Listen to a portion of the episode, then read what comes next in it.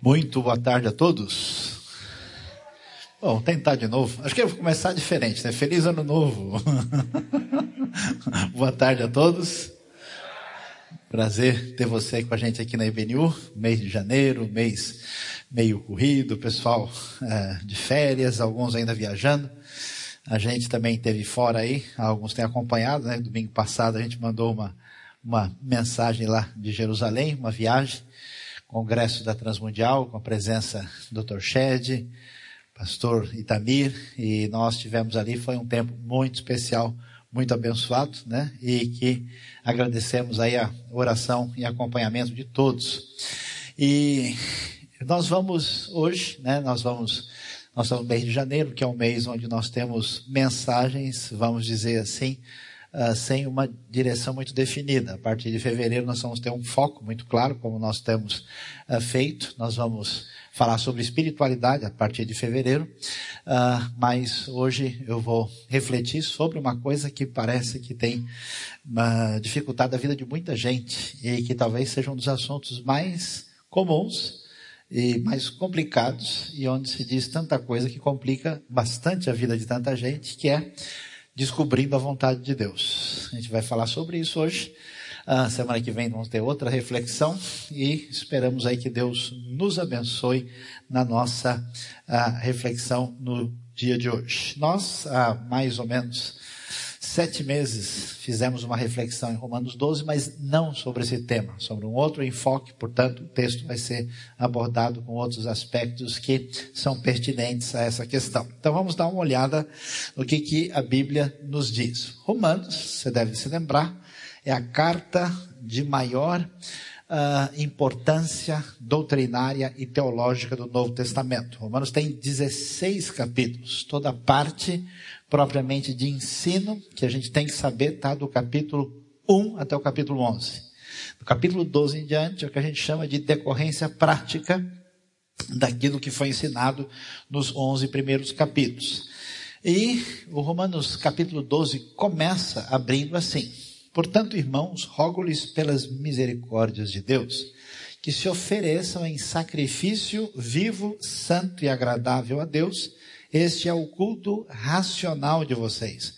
Não se amoldem ao padrão deste mundo, mas transforme-se pela renovação da sua mente, para que sejam capazes de experimentar e comprovar a boa, agradável e perfeita vontade de Deus. Preste bem atenção, o texto é muito claro. Né? O objetivo dessa orientação é para que essas pessoas do primeiro século que são uma igreja gentílica e judaica convivendo juntamente, cristãos que seguem a Jesus das duas comunidades e que querem saber como é que eles devem é, caminhar em relação à vontade de Deus. Se tem um assunto que eu tenho percebido e tem pesado na cabeça, nas costas de muita pessoa, é esse assunto. Eu tenho visto gente fazendo uh, bobagem e dizendo que o que está fazendo é da vontade de Deus. Num certo sentido, todas as coisas acontecem por uma razão da providência divina ou pela permissão divina. Mas nem todas as coisas que acontecem uh, por permissão divina, por exemplo, são necessariamente do agrado de Deus. Então devemos entender isso. Então, eh, é necessário libertar-se de um peso, porque fica complicado, né? Quando a pessoa, às vezes, quer fugir de uma certa responsabilidade, ele coloca nas costas de Deus. Há uns anos atrás, eu fui pregar num lugar e roubaram o meu carro. Acho que a pregação foi muito ruim, talvez, e Deus, então, quis me ensinar alguma coisa. Levaram o carro embora, e quando eu voltei, ah, e depois a coisa foi complicada, difícil, e alguém então me encontrou e, e, a pessoa me disse imediatamente, não se preocupe não, pastor, Deus vai devolver o carro. Aí eu falei, mas como? Não foi ele que roubou? A pessoa ficou muito brava, né? A pessoa não gostou da comparação. Mas eu achei interessante como a pessoa imediatamente mistificou o negócio e tentou sugerir alguma coisa absolutamente uh, fora de propósito naquele contexto, né? E uh, muitas vezes a gente vê essa situação sendo complicada em vários aspectos. O que, que a gente deve entender? O que, que a gente entende? O que, que nós uh, compreendemos quando a gente fala em vontade de Deus. A maior parte das pessoas, quando a gente conversa, mesmo dentro do ambiente, principalmente no ambiente das igrejas, quando a gente fala em vontade de Deus, geralmente a gente descobre o que a pessoa quer. A pessoa quer saber o que é que ela deve fazer, qual a direção que ela deve tomar, qual é a opção que ela deve escolher, de modo que ela não venha a ter problemas e prejuízos. Então, a via de regra, a vontade de Deus é saber se aquele emprego vai durar mais tempo. Se aquele emprego vai prometer um salário melhor. Se aquela aplicação vai render mais. Se aquela escola vai dar futuro para o meu filho. Então existe toda uma grande, vamos dizer, ansiedade que toma conta das pessoas, que procura, quase como que numa situação de privilégio especial, uma espécie de né, grupo VIP uh, da relação celestial que tem direito, condições, possibilidade de captar a onda mais rápida e passar na frente de todo mundo. E ter a vantagem. E muitas pessoas, na verdade, funcionam assim. Qual é o problema desse tipo de abordagem? É que isso, que parece ser às vezes uma coisa tão espiritual, pode ser sinal de maturidade. A pessoa não cresceu ainda. Por quê?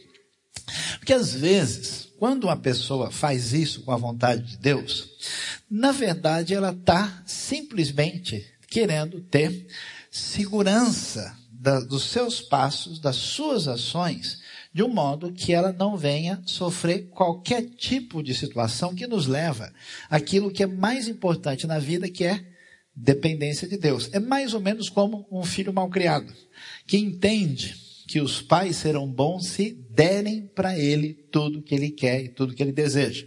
Então, muitas vezes, na verdade, a pessoa está procurando um, um caminho de autonomia, de autossuficiência, de modo que ele tenha acesso ao poder divino, ele, de certa forma, antecipe o futuro, e assim ele fique livre daquilo que todos os mortais têm, especialmente segunda de manhã, quando vão pegar o trânsito e não sabem onde deve entrar, qual rua vão escapar e de quais quilômetros eles podem escapar. Hoje já tem, né? Rádio, tem Waze. Amém, irmãos? Quem recebeu uma benção aí? Oh, glória. Senti, né? senti no meu coração, né? Ah, às vezes a coisa é por egoísmo. É, no sentido em que o indivíduo, a pessoa, ah, é, acaba desenvolvendo uma espiritualidade, uma espiritualidade narcisista. É aquela história do testemunho de que houve um acidente em um certo lugar e eu não sofri nada. Morreram dez, mas sabe como é que é, né? Eu saí inteiro, então Deus é maravilhoso. Esse tipo de coisa pode ter até o seu lugar no nível de imaturidade de crescimento, mas quando você pensa no âmbito do plano de Deus maior, é claro que a vontade de Deus não se resume em situações aparentemente sobrenaturais que venham nos desfazer, nos tirar qualquer situação de desconforto. Até porque não é assim que a gente vai encontrar na própria Escritura. E no fundo, no fundo, talvez, o maior problema da nossa vida, que tem a ver com essa manipulação da vontade divina, chama-se o, a obsessão por controle. Você não quer que nada escape da sua mão. Você quer ter o domínio, você quer ter o poder, a força. E quando alguma coisa escapa, escapa em função da nossa limitação, da nossa fragilidade, e essas coisas tantas vezes nos fazem entender melhor a realidade, entender a nós mesmos, entender a nossa necessidade de dependência de Deus, buscar a maneira como Deus é, quer nos orientar, a gente quer fugir desse processo, mas o ministério da saúde espiritual adverte, e isso pode prejudicar a sua vida, e Deus, portanto, vai garantir para muitos de nós algumas tribulações no, no, no, no novo ano é que chegou. Amém, irmãos? Oh, que maravilha! Todos estão tão felizes nessa tarde, né? Então, qual é o problema? Deus pode falar com algumas pessoas de maneira especial? Pode. Deus pode indicar, Deus pode agir sobrenaturalmente, Deus pode, por exemplo, de alguma maneira mexer com alguém por meio de um sonho, até mesmo de uma situação sobrenatural, ou até é, isso não é, ninguém pode dizer para Deus que ele faz o que deixa de fazer, mas cuidado com profetadas e falsas visões. Eu conheço gente, ó, presta atenção, no nível empresarial, que não sai de casa sem consultar uma pessoa X ou Y. que não faz nada na sua vida ah, ah, sem ter um caminho extremamente complicado, baseado no miojo profético Jeová Nissi, né, que tem bênção imediata. Toma essa sopa que tem muitos problemas aí para um colesterol espiritual acentuadíssimo que pode prejudicar a nossa vida. Então, é importante a gente ah, prestar atenção nisso. Então, o que, que a gente precisa entender? Quando as pessoas falam em vontade de Deus, geralmente o desejo delas é saber a vontade específica, diretiva de Deus. Deus quer que eu vá morar em Campos do Jordão. Deus quer que eu vá pentear o cabelo do lado esquerdo. Ele quer que eu compre melancia redonda e não comprida. Uh, eu já vi gente até é, dizendo que Deus revelou até que tipo de shampoo comprar para o seu cachorro. Para ver o nível de trivialidade que a coisa pode chegar. Deus pode fazer isso, mas Preste atenção. Nunca uma situação particular especial que Deus vai usar vai, por exemplo, contradizer a sua palavra. Jamais. Você sabe que as grandes heresias mentiras uh, que surgiram na história surgiram por pessoas que supostamente tiveram contato com seres angelicais que lhes disseram aquilo que era contradição da Escritura. Ele sempre o faz, mas, pastor, como é que é isso? A gente não vê na Bíblia que Deus mostra as coisas para Paulo, que ele não chama, mas nunca que Deus chega para Paulo e diz: Paulo, hoje eu vou livrar você de um problema especial. Vem aqui, você vai escapar. Não, ele o faz. Quando Deus age sobrenaturalmente, ou de uma maneira especial, ele o faz em função da sua obra nunca faz em função de circunstâncias egocêntricas dos discípulos. Pelo contrário, para os discípulos é avisado que eles vão enfrentar lutas e dificuldades. Nunca foi dito para eles, ó, oh, agora vocês vão ter aquela colher de chá, vocês vão ter né, um camelo especial para dirigir, porque Deus está com vocês. Não, ele o faz em função da sua obra. Muitas vezes, Deus decide não falar e não fazer nada. Você vê que coisa interessante? O texto bíblico chega a ser até irônico com a gente. O, o mesmo Deus que causa, pelo seu poder, a ressurreição, uh, que faz com que 3 mil se convertam quando chega o Espírito Santo, que 5 mil em Jerusalém recebam o seu Messias, é o Deus que não e, e impede que a pedra bata na cabeça do Estevão e ele morra. Mas não é um apóstolo, não é, é, é melhor, não é um evangelista da igreja primitiva, não é um líder importante. Como é que Deus não é capaz de tirar o espinho da carne de Paulo, de permitir que o, é, que história é essa? Nós devemos entender que Deus tantas vezes não interfere e muitas vezes ele não fala. E quando Deus não fala com a gente, não dirige, é porque você precisa escutar o silêncio dele. Porque você precisa vencer as suas ansiedades que mostram o seu senso de dependência de você mesmo, porque você precisa caminhar pela fé, andar não por vista, andar de uma maneira em que você cresça e se desenvolva aprendendo a depender de Deus em toda e qualquer situação. Deus não satisfaz caprichos humanos. Nunca você vê um texto na Bíblia em que alguém ah, é tomado por alguma postura qualquer caprichosa e Deus vai lá e faz isso.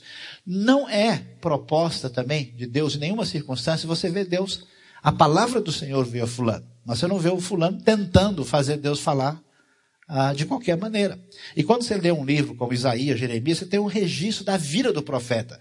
Isaías, por exemplo, tem um ministério de 60 anos, de 740 a 680 anos de Cristo. E, portanto, ninguém deve procurar tomar direção do cotidiano com base em suposta revelação específica de Deus. Será que hoje eu como pão na chapa ou pão sem chapa? O que, que Deus vai me revelar agora? Não é esse o propósito. Isso não substitui as decisões. As decisões que nós temos devem ser fundamentadas naquilo que Deus revela como princípios para a gente. Porque quando alguém não faz isso, essa pessoa substitui a palavra revelada de Deus e misticamente força Deus mostrar aquilo que já está plenamente esclarecido. E isso não faz o mínimo sentido. Não se pode forçar situações, né, quando a gente quer, de alguma maneira, ah, que as coisas sejam de acordo com uma suposta vontade divina e as coisas não acontecem nessa direção, a pessoa acaba forçando. E quando há algo especial da parte de Deus em vista, as circunstâncias confirmam e confirmam de uma maneira muito especial, quando a gente percebe até mesmo na história do avanço da obra missionária. É um negócio assim que, de fato, você vê como Deus está por trás desse cenário. Deus quer, quando se fala sobre a sua vontade, que ouçamos o que a gente chama de a sua vontade normativa e não apenas diretiva. O que, que é vontade diretiva? Para onde é que eu vou? Que emprego que eu vou escolher? com quem que eu vou casar, que alimento eu devo comer, que escola que é melhor estudar, que tipo de profissão será o meu futuro. A Bíblia não vai nos dar a ideia que todas as pessoas precisam de uma convocação celestial para tomar essas decisões, mas que existe uma vontade claramente normativa para a gente na Escritura, e essa vontade a gente deve ouvir. A vontade normativa de Deus está em Sua palavra. Por isso eu me preocupo muito quando eu percebo pessoas que entra ano e passa ano, ele não cresce de verdade no conhecimento da palavra de Deus. Ele não está levando a sério, nem quer saber qual é a vontade de Deus. Porque quando alguém, de fato, se interessa pela Escritura, estuda, entende a orientação de Deus, na verdade ele terá poucas dúvidas na vida na hora de tomar a decisão. Ele vai saber, não, isso aqui não é correto. Não, isso aqui não é sábio. Não, isso aqui é uma coisa diferente. Nós vivemos num ambiente de uma igreja dos nossos dias que é altamente efervescente no sentido de reagir com o coração, mas que não tantas vezes procura, de fato, dar atenção que Deus revelou para saber como a gente age na vida, com o dinheiro, com criação de filhos, ah, com família, ah, com o dia a dia, com problemas de relacionamento, na hora de perdoar uma pessoa, na hora de agir dessa ou daquela forma, é muito importante. A vontade normativa de Deus tem que tipo de perfil? Perfil ético e teológico. O que que eu preciso saber o que, que eu preciso crer e o que, que eu preciso entender como diferente do que está certo, uh, entre o que é certo e o que é errado. Então a Bíblia existe para a gente ouvir, para a gente ler, para a gente estudar, para a gente memorizar e para a gente meditar. Uma coisa interessante é a gente descobrir que depois de muito tempo, gente que tem 5, 10, 15, 20 anos de igreja, numa conversa informal, a gente conversa um pouquinho com a pessoa, você vê que ele não passa no primeiro ano de escola dominical. O que é que esse povo está fazendo a vida toda na igreja? Não tem a mínima ideia, porque não é possível. Não tem condições, às vezes não dá nem para você conversar sobre Bíblia com a pessoa, porque ela nem lembra da história. Que Adão? Né? Como assim? Né? Mas que José? Eu soube de alguém que foi contar uma história num lugar e falou, pessoal, vou contar a história de José para vocês. E a pessoa, mas que José? Qual? Eu não sabia do José do Egito. Olha só uma, como a coisa pode chegar num ponto bastante complicado. Então a vontade de Deus está muito claramente aí. O que, que eu encontro na Escritura? Primeiro eu tenho preceitos, mandamentos de Deus, ordem explícita. Isso não deve ser feito. Isso é certo, isso é errado, isso é pecado, isso é correto, isso Deus deseja, isso Deus proíbe. Eu tenho mandamentos e preceitos claros que eu tenho que observar. Eu tenho princípios. Princípios são diretrizes de vida. Como é que eu conduzo a minha vida nessa área? Quais são os parâmetros? Como é que eu conduzo meus negócios? Como é que eu lido em certas situações? Quais são as diretrizes fundamentais? Está cheio de cristão, por exemplo, que não sabe que a gente deve ficar devendo para todo mundo. Mas tem diretriz clara na vida. Você não pode gastar mais do que você tem ou do que você recebe. Você vai acabar ficando com problemas. Ah, mas eu amo tanto a Jesus, mas vai ser um devedor que ama tanto a Jesus. Então é bom que não seja. Há várias situações que a gente tem diretrizes de Deus na vida e a vontade de Deus está lá. A gente tem na Bíblia muita profecia. O que é profecia? São as palavras de Deus que fazem referência à ação de Deus na história. Ou num cumprimento imediato, ou fazendo uma referência a algo até que já aconteceu e falando sobre o futuro. Se a gente leva a sério, presta atenção, a gente tem bastante informação para saber como Deus é, como é que ele age e até o que vai acontecer no futuro. Eu percebo gente hoje, por exemplo, que está com a sua cabeça confusa em vários assuntos bíblicos e que acabou embarcando numa ideia equivocada porque não entendeu isso. E uma das coisas mais valiosas na vida chama-se sabedoria. Eu gosto de brincar, né? Sabedoria é semelhante a gente ter a arte de tirar a bola sem fazer falta, né? É saber como conduzir a vida com equilíbrio, né? Porque a simples compreensão do que, certo, que é certo ou errado não garante que a pessoa vai saber lidar. Então, como é que a gente responde? Como é que a gente age? Como é que a gente segura? Tem gente, por exemplo, que tudo que ouve dá atenção e entra de cabeça e quebra a cara. Tem gente que é assustado, não consegue nem sair do lugar. Tem gente que tem uma capacidade, tem uns 10 MBA, mas na hora de conduzir a coisa não tem o traquejo da vida para saber como é que a gente se comporta. O livro de Provérbios é um excelente recurso e ajuda para ver como é que a gente porta, se porta, como é que a gente age. Se você lê as histórias bíblicas com um olhar menos místico, simplesmente como quem avalia o que está escrito, você vai ver quanta coisa interessante serve para a vida do cotidiano na maneira da gente agir. Portanto, onde é que está a vontade de Deus, pessoal?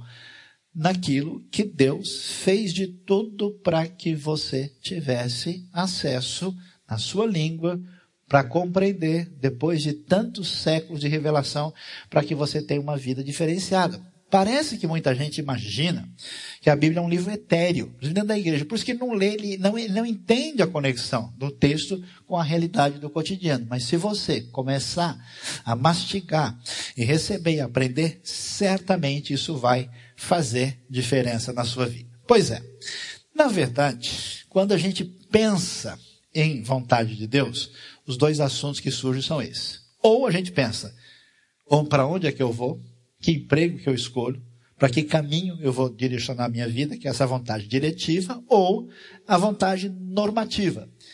O que, que eu devo fazer? O que, que é certo e o que é errado? Quais são os parâmetros de Deus? Mas, na verdade, por incrível que pareça, Romanos capítulo 12 não está focalizando especificamente esses dois elementos que são tão importantes, por isso nós estamos falando sobre ele antes de entrar no assunto.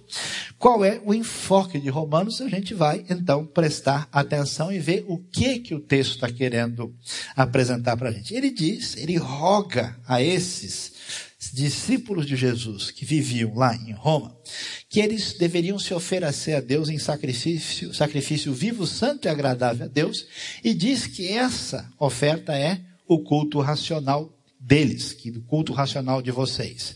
Então, a primeira coisa que o texto de Romanos vai dizer que é vontade de Deus para a sua vida, para a minha vida, você ainda pode pensar no assunto bastante, porque hoje ainda é 19 de janeiro.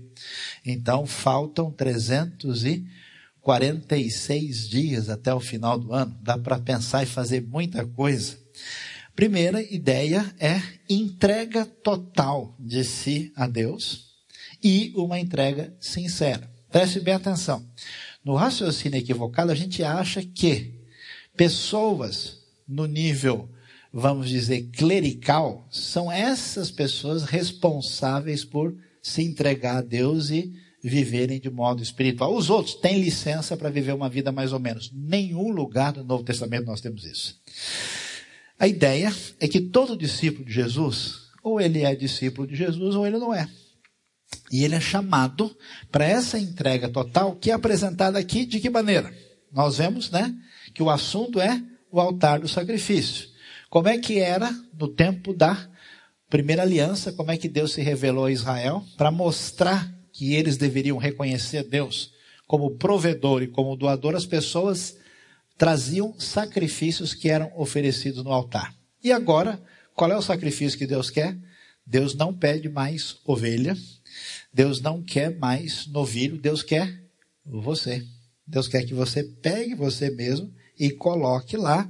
Ou seja, Deus não está interessado em gente que quer dar dinheiro para Ele. Bom, eu vou viver uma vida mais ou menos, mas eu pago minha mensalidade no clube celestial e está tudo certo. Eu vou viver minha vida do jeito que eu quero, mas eu ajudo quando tiver uma necessidade. Não, Deus quer o seu coração, a sua vida quer você em relacionamento com Ele está chamando você para um compromisso. Então, Deus quer você por inteiro. A vontade de Deus é que você deixe de ser um discípulo meia-boca. Uma pessoa que acredita em uma gradação de discipulado de Cristo como um sistema assim, né? É, quase gnóstico, em que ele vai subir no degraus e agora, depois de tantos anos de muita luta, ele agora vai levar Deus a sério. Não, ou você é, ou você não é, ou Deus é prioridade, ou a sua relação com Deus tem em primeiro lugar, ou você está fora da proposta de Romanos capítulo 12, que diz que quer exatamente isso. E ele fala que esse é o culto racional, palavrinha grega logiken. Esse termo literalmente significa algo lógico e racional, mas tem um sentido de genuíno, autêntico. É o culto aceitável, sincero, adequado que faz sentido. Então, o que, que Deus pede? Pede uma entrega completa. Entrega completa significa priorizar a Deus na mente e no coração e naquilo que a gente faz na nossa vida e sendo uma coisa que parte realmente do coração. Porque uma pessoa pode fazer qualquer, vamos dizer, responsabilidade ou obrigação religiosa por quaisquer outras motivações. O foco é o culto genuíno, é essa entrega pessoal que Deus deseja.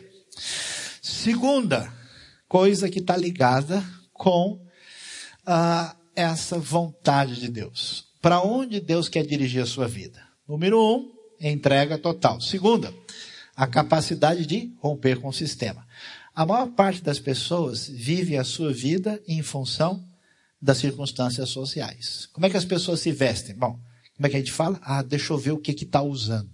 Né? Como é que as pessoas. Já viu aquela, aquela experiência da gente pegar aqueles filmes antigos, né?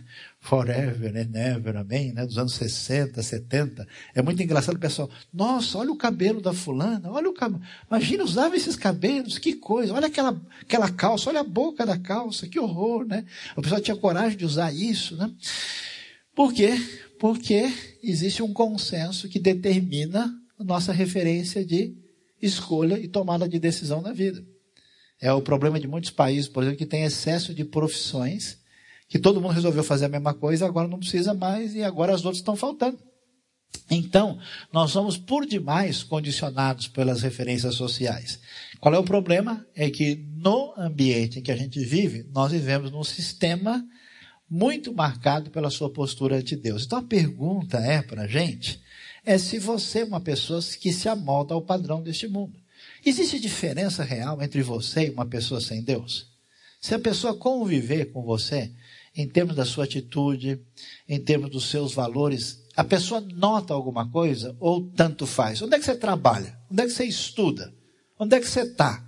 Você convive com os outros, as pessoas de alguma forma percebem em você alguém que está num sistema diferente ou aquela história dos dois que trabalhavam, né, dez anos na mesma firma e de repente um tromba com o outro lá e cai o evangelho no chão, do João no chão, fala, ah, oh, você é cristão? Ah, eu também sou. Ah, porque você nunca me falou? Não, eu fiquei com receio, dez anos, um do lado do outro, ninguém nunca descobriu. São agentes secretos de Jesus, não discípulos.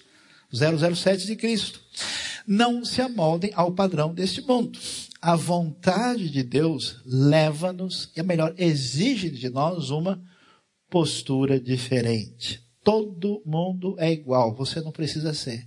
Será que você avalia os seus valores, a sua atitude, a sua postura, a sua maneira de ser, e isso está claro, ou você simplesmente é alguém que repete todo mundo que está lá fora. Às vezes eu fico impressionado vendo certas pessoas na sua conversa do cotidiano. As suas referências não são pessoas ligadas à fé. Não são pessoas que têm pertinência uh, com aquilo que Cristo ou os valores dele tiveram na história da civilização. Não, os seus valores, as suas ideias, eles, a sua conversa denunciam que, como se diz na linguagem popular, eles estão em outra. Como é que é isso? Você rompe com o sistema ou você é refém do sistema? Você confronta o sistema com a sua vida ou você não está nem aí? A proposta é não se amoldem ao padrão desse mundo, não sejam iguais aos outros. Você tem que ser diferente eticamente, você tem que ser diferente na sua postura em vários aspectos que têm a relação com o reino de Deus. Terceira coisa, mudança de mente pela palavra. Você sabe que isso é muito difícil. Por quê? Porque nós temos processos psicológicos que, à medida que o tempo passa, a gente tem uma, uh, uma espécie de referência de vida que é sustentada por tudo aquilo que fomos e estamos sendo.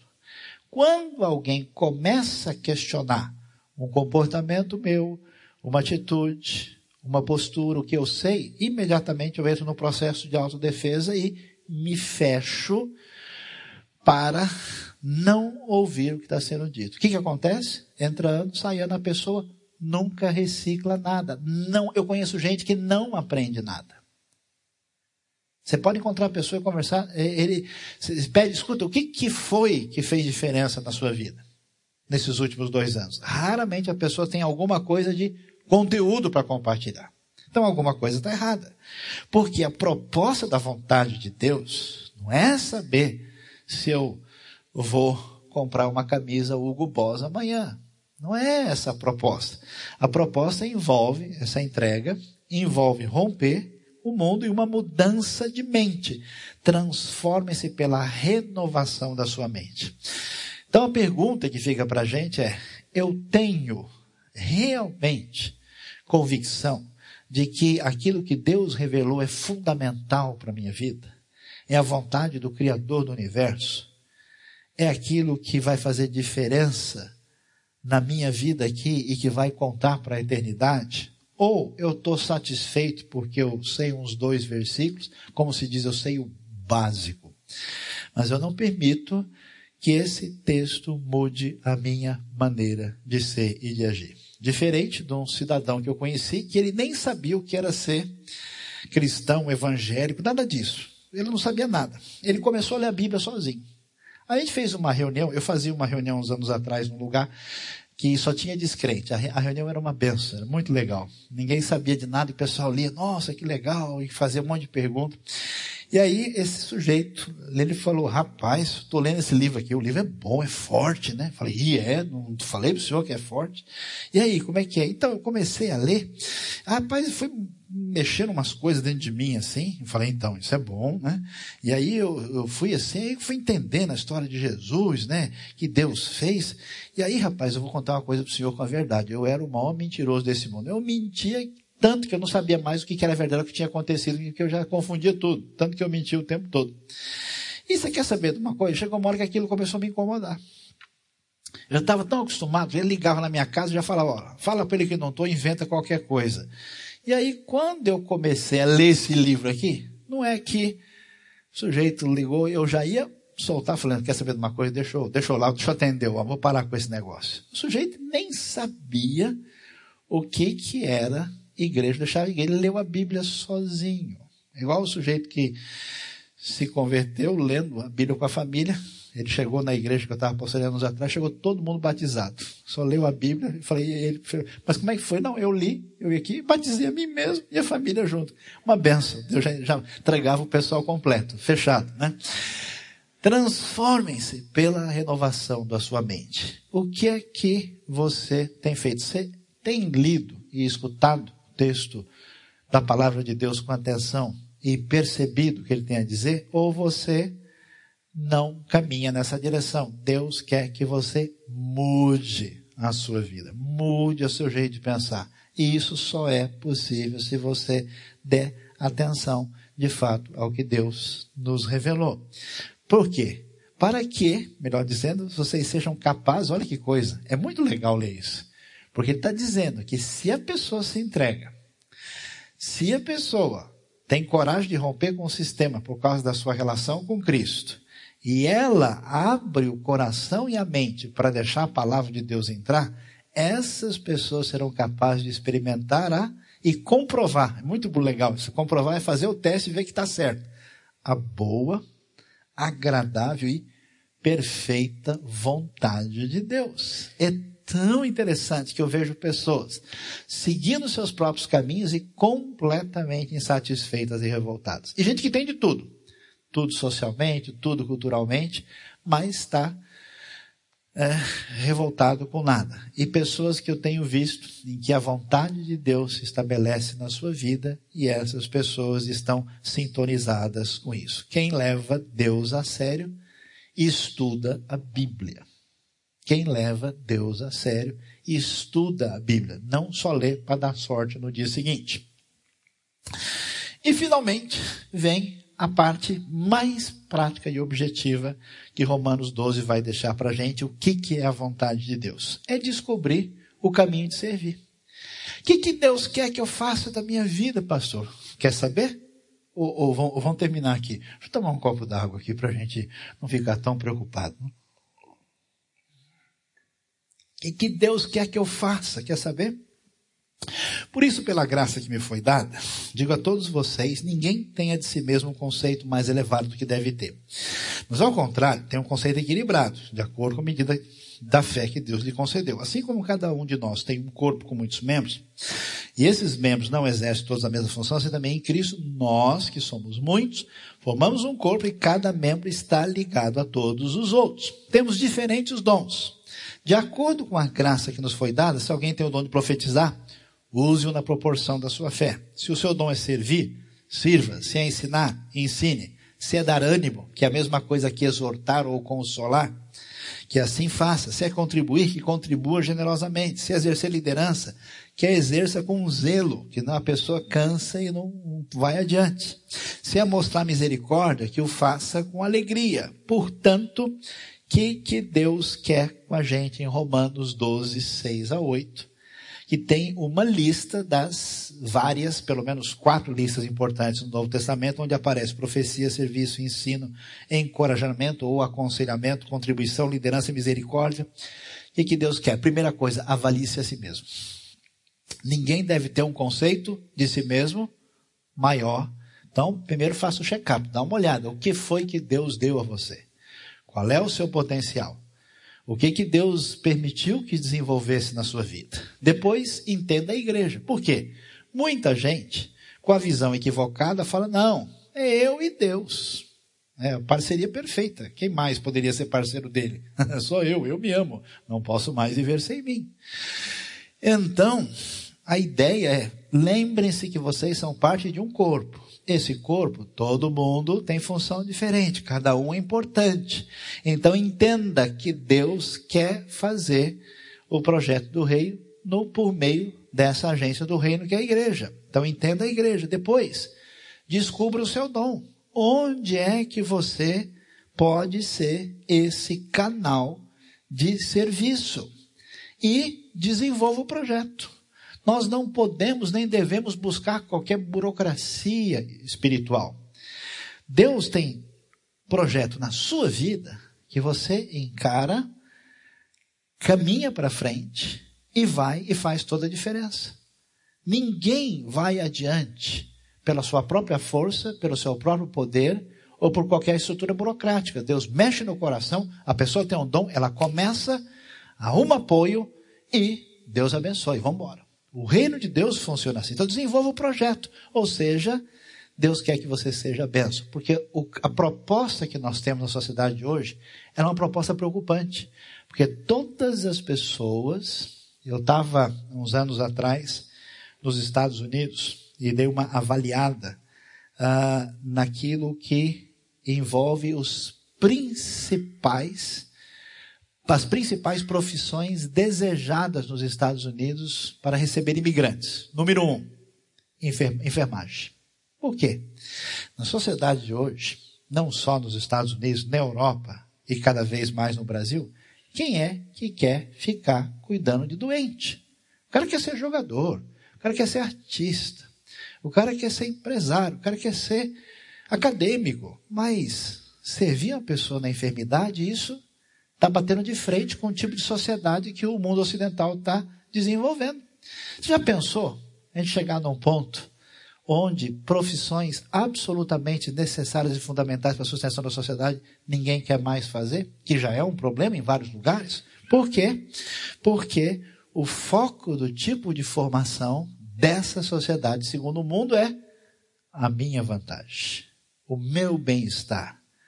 E Jesus chama a gente numa direção diferente. Pessoal, é o seguinte: vocês fazem parte dos seguidores desse rabino de Nazaré, que agiu com misericórdia e trouxe na prática o que é a graça de Deus. Então eu estou chamando vocês para vocês irem nessa direção. Então talvez você nunca vai ser o que a gente chama de pastor ou missionário ou qualquer coisa que pareça meio santo, sagrada, mas você tem um potencial por meio do que Deus deu a você e você como servo de Deus tem a responsabilidade de fazer com que o seu potencial seja uma bênção no reino de Deus.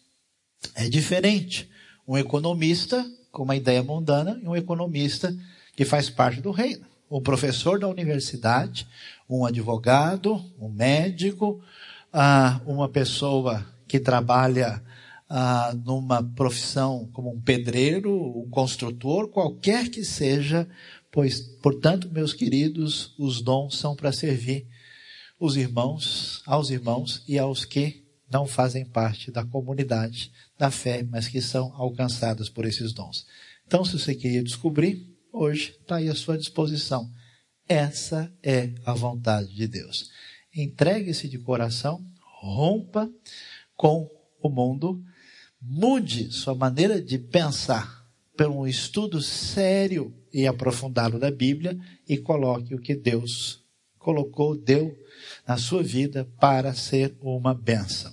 Pois é só com sacrifício, renúncia e mudanças na prática é que experimentarei a vontade de Deus, que, de novo, para a gente não esquecer, ela é boa, agradável e perfeita e que Deus abençoe o nosso coração. Você está aqui para fazer diferença nesse mundo.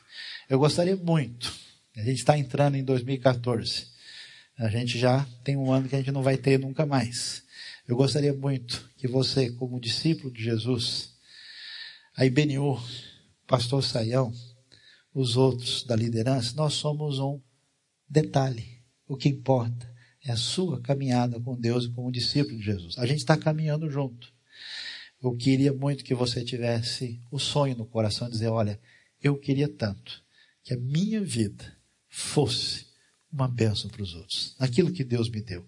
Que fizesse diferença. Que a, pagasse a dor de alguém, que tirasse a lágrima de uma pessoa, que trouxesse esperança para alguém, que trouxesse sinal da graça, que trouxesse salvação, que trouxesse tudo aquilo que é sinal de que o reino que durará para sempre chegou e está na nossa vida. Que Deus abençoe o nosso coração. Amém? Amém, pessoal? Louvado seja Deus, que Deus nos abençoe de uma maneira muito especial com a sua palavra.